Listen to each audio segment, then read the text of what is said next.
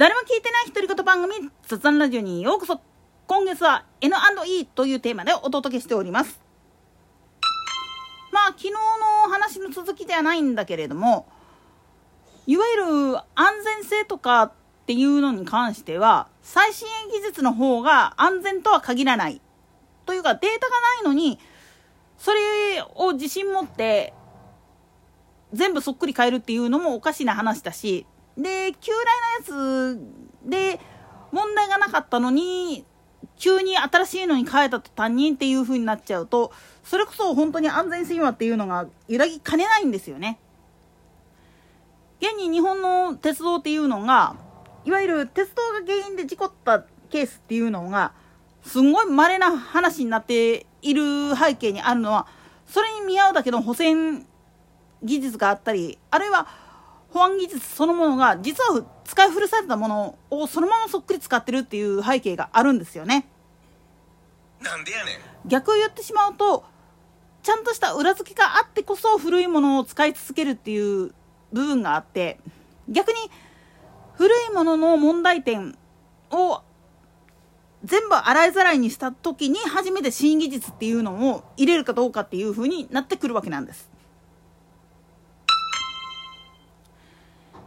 言い方を変えてしまうと安全が保証できないのに新しいものに飛びついたからといって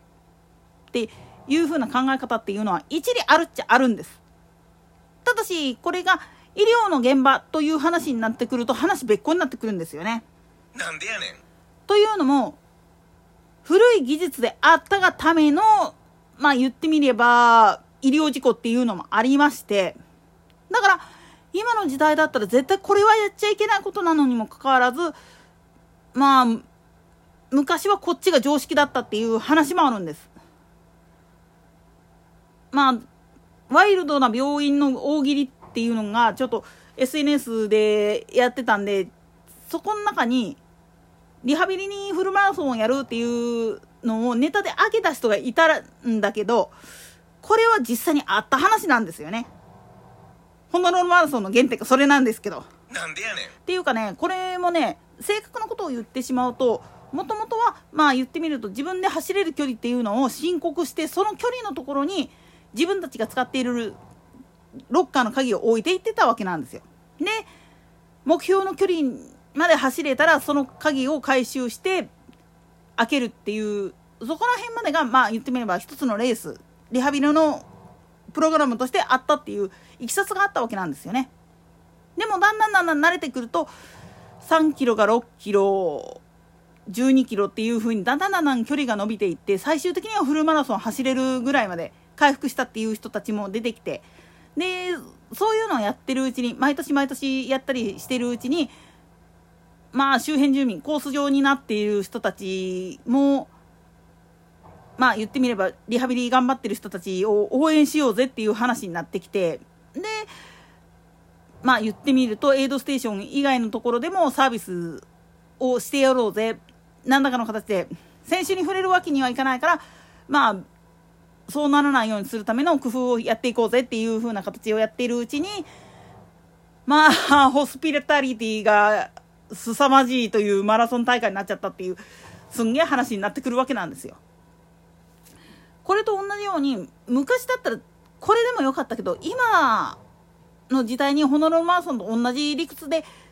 やらせてしまうと多分心肺機能の強化の前にズタボロになるのは当たり前なんですよね。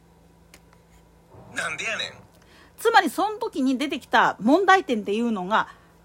洗いざらいになってきたからこそなんです。心肺機能を鍛えられるかもしれないけれども人によってはまあ言ってみると関節膝関節とか腰とかかかととかに爆弾抱えてしまうことになってしまって本来のリハビリとしての部分の本末転倒っていう状態になりかねないっていうこともあってっていう部分まで説明していくと今だったらちょっと考えられないよねっていう話になってくるんですよね。でこれは実は鉄道のお話なんかも一緒で今の連結機っていうのは実は日本で使われてる連結機システムっていうのは一番古いんですよね。なんでやねんまあ、密着式連結とかなってるんだけれども機械式のピチッとまあオスとメス合わせたらくっつくようになってて中のピンが入ってっていう仕組みなんだけれども今ほとんどのところは電磁石を使ってたりだとか別の方法があるんですよね高速走行に耐えられるようにって。だけどやっぱり運転者ヒューマンエラーによる事故とかで高速走行するのはいいんだけど専用軌道と分けてないもんだから貨物車とぶつかったりとかそういうふうなことでいろいろ問題が起きてるわけなんですよね。だから日本の新幹線方式っていうのはどうして事故がないんだっていうふうに言われた時にそりゃあーた旅客と貨物を分けてるからやんっていうふうに説明しても多分なかなかちょっと理解が追いつかないんだと思うんですよね。なんでやねん。特に新幹線の密着式の連結機っていうのはゼロ系の頃から実は基本システムは変わってないんですよ。だけどその方がいいっていうのはもう今の新幹線でいわゆる新幹線の走行中に新幹線が起因となる事故っていうのが少ないことを踏まえると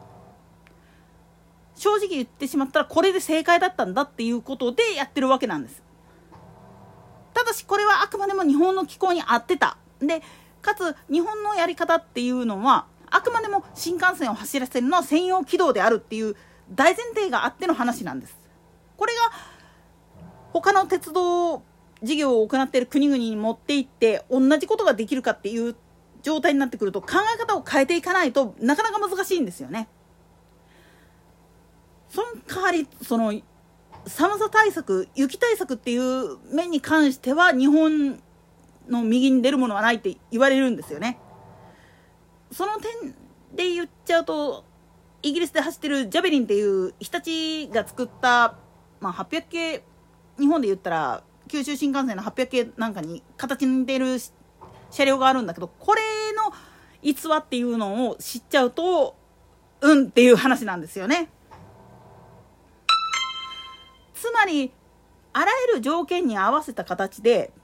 作られたシステムっていうのは一見すると古ぼけてるかもしんないけどそこにはちゃんとしたデータの裏付けっていうのがあってでこれをもっと言ってみたら大々的にやっていこう時間を圧縮していこうと思ったら多大な犠牲を払わないといけないということなんです。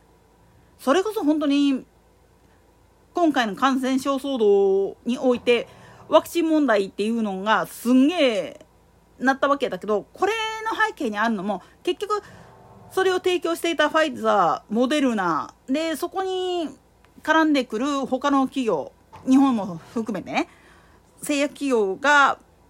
まあ言ってみると政府公認のもとで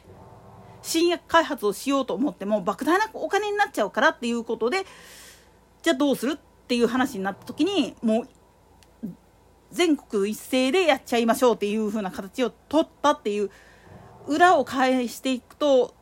それに対して反発する気持ちはよくわかるけどでもひっくり返って言ってしまったらそういう犠牲の上に今の安全っていうのがあるんだっ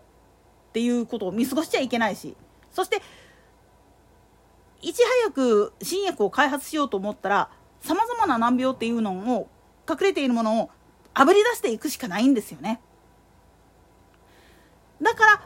古いまんまでいいんだっていうふうに言ってる人たち現状維持でいいんだって言ってる人たちはそれゆえに対処が遅れるしで最新鋭の方がって言ってる人はは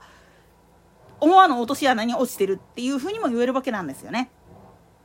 といったところで今回はここまで。それでは次回の更新までごきげんよう。